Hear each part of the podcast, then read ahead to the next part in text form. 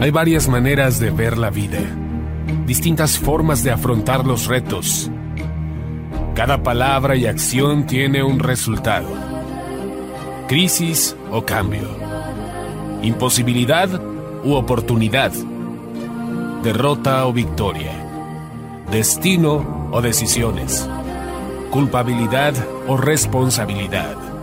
Mentira o verdad. Víctima o vencedor. La diferencia se marca en los pensamientos, las ideas y las acciones. Esto es Mensajes de Victoria con Marco Tulio Carrascosa.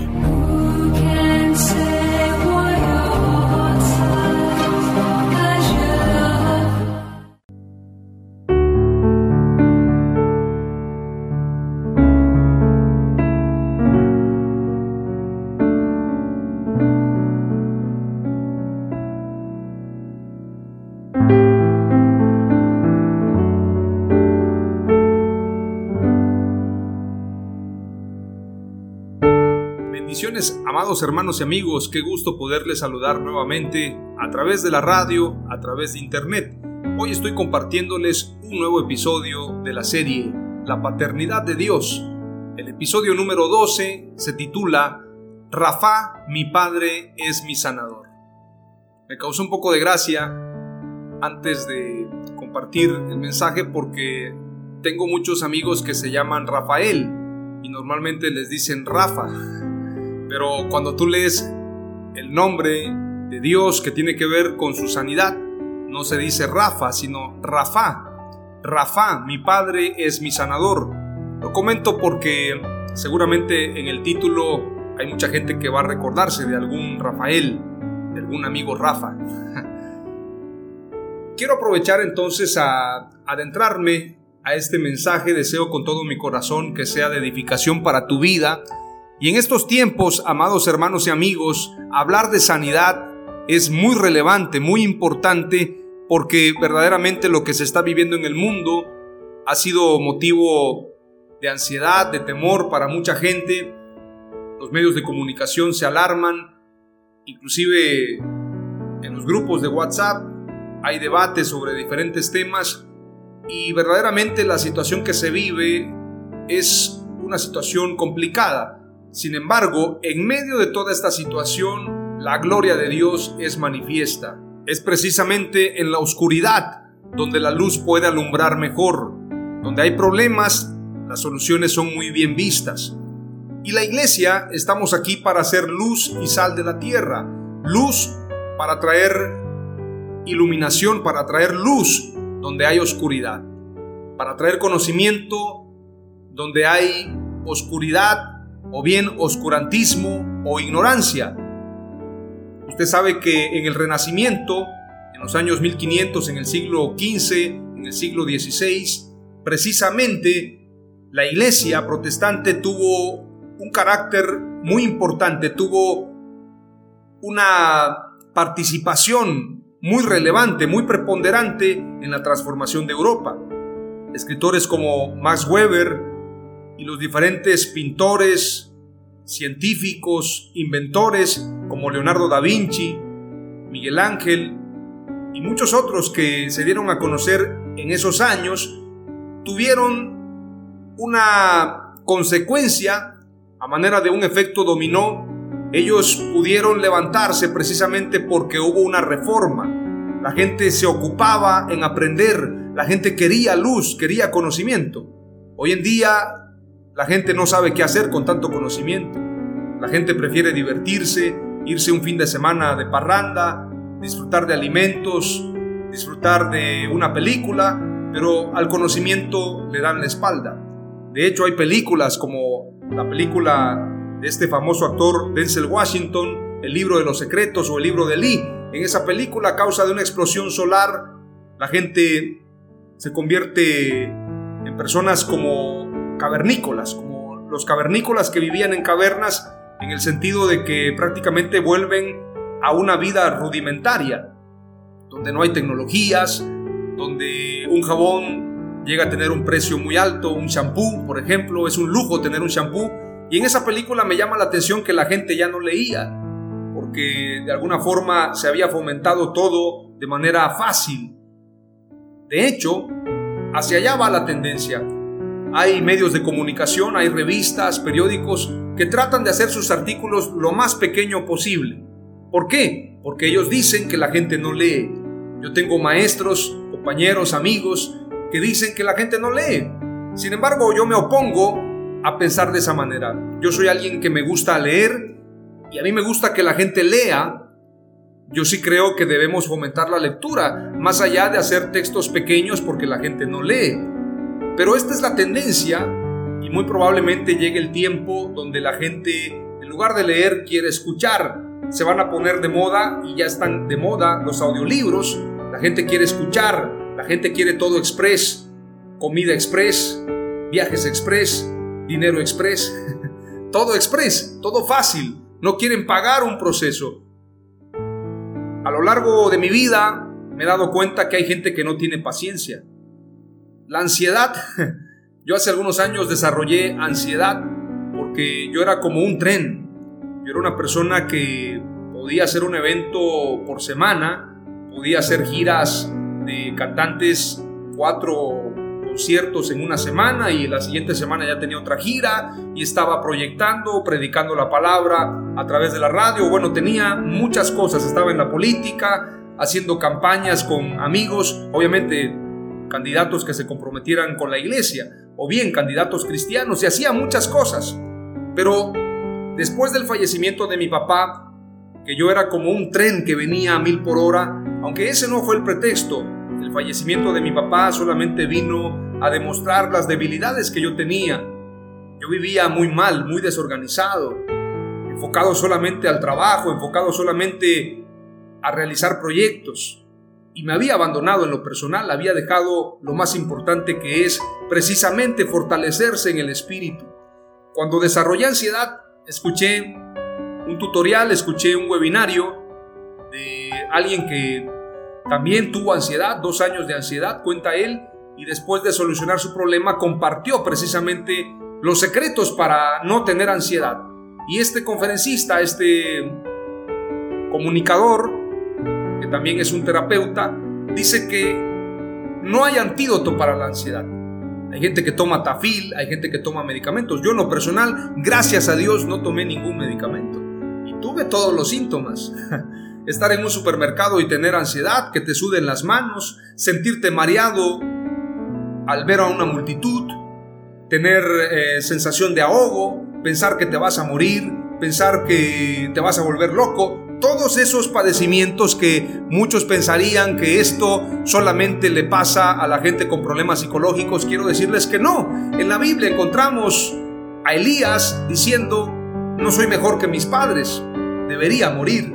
Jonás diciendo, quiero morirme porque no estoy de acuerdo en que la calabacera se haya secado. David escribiendo algunos salmos que dice, me gustaría ser como un ave que puede volar, que puede irse muy lejos. Jesús declaró también estando en la tierra, ¿hasta cuándo estaré con ustedes, generación perversa? ¿Hasta cuándo he de soportarlos? ¿Y cuántos hombres en la Biblia? Job.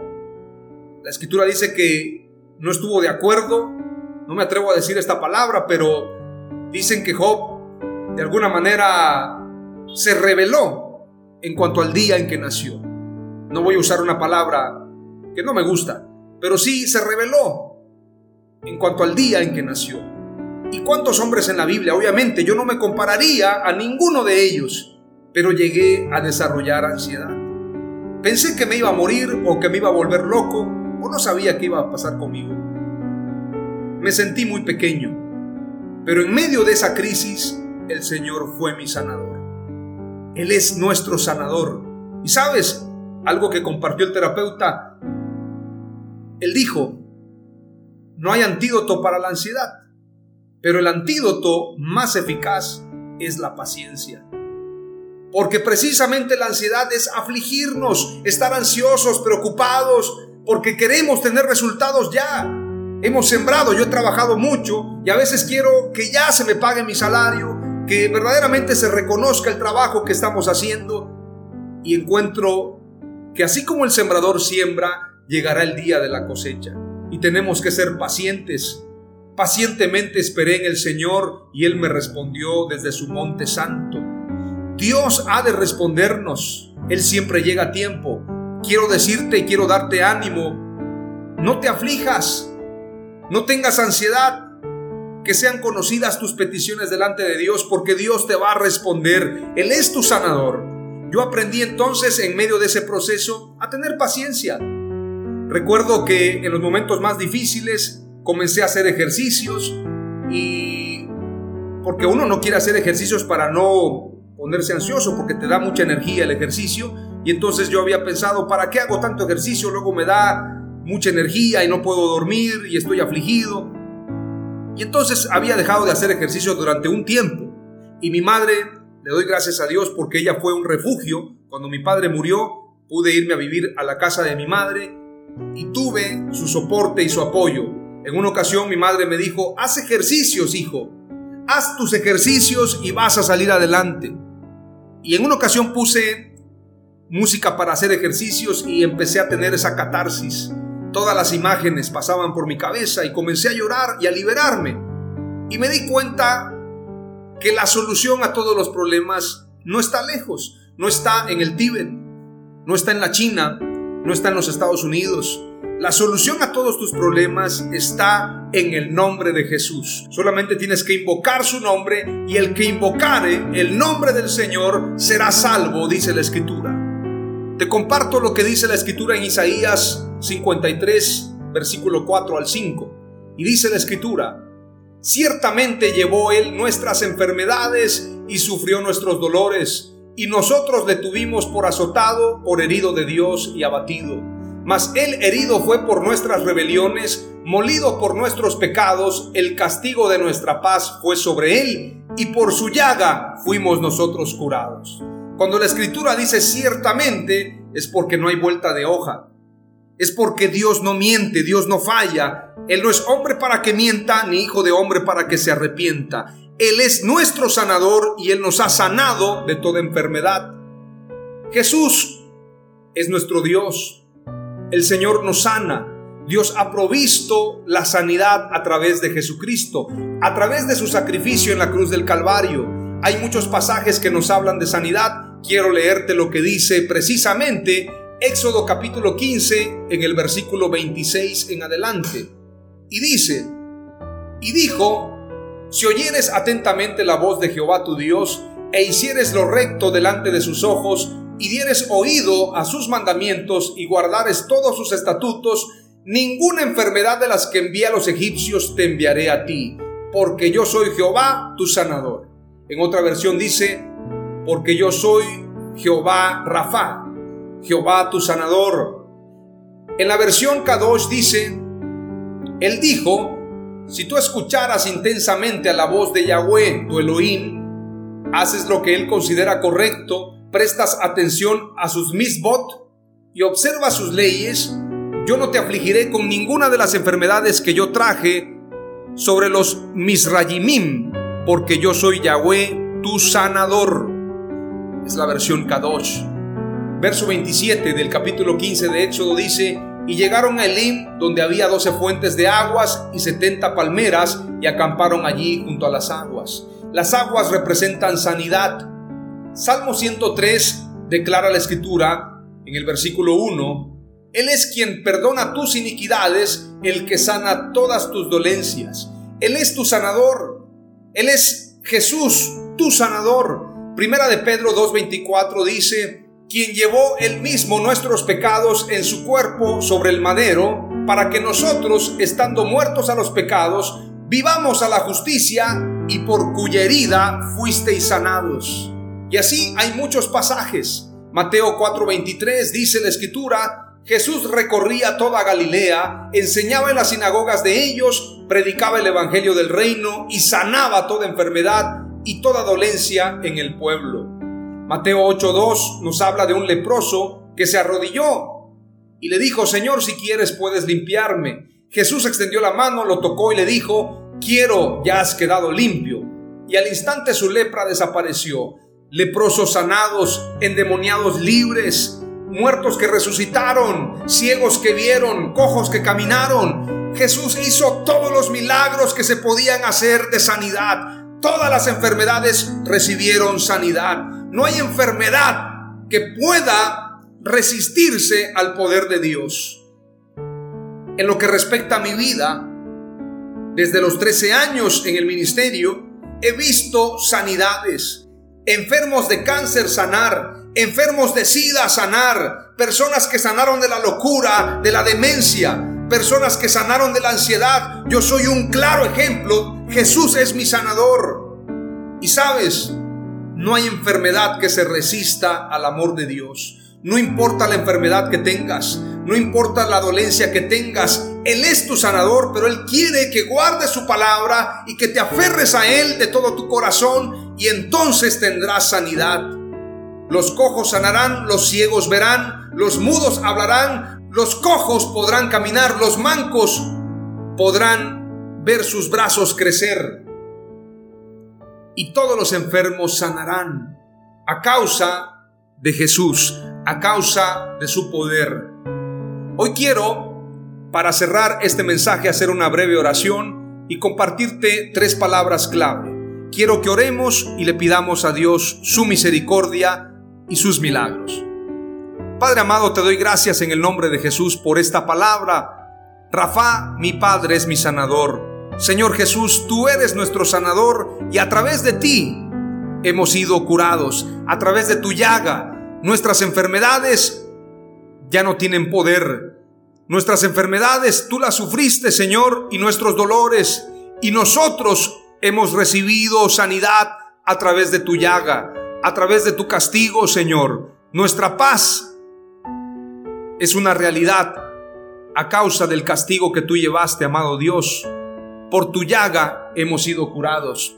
Te ruego, amado Dios, en el nombre de Jesús, que tengas misericordia de los enfermos, de las personas que están batallando con un mal diagnóstico, de las personas que están afligidas porque piensan que necesitan una operación, de aquellos que fueron contagiados y están enfermos de cualquier virus, de cualquier dolencia.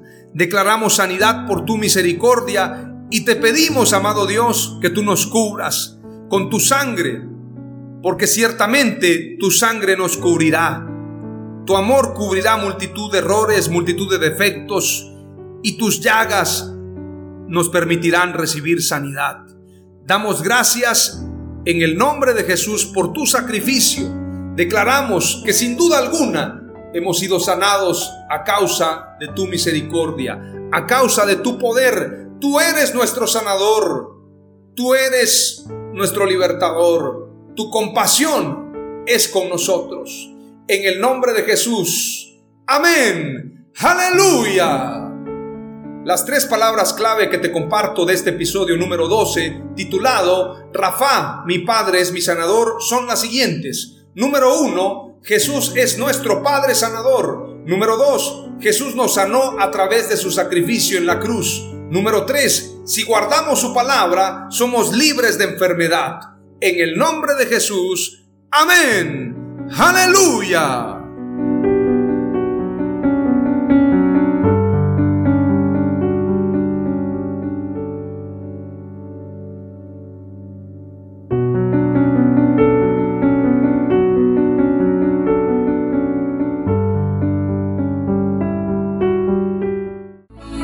Esto fue Mensajes de Victoria con Marco Tulio Carrascosa. Gracias por escucharnos y seguirnos en nuestras redes sociales. Si deseas invitarnos a tu ciudad, escríbenos por inbox o al WhatsApp 961 66 882 99 961 66 882 99.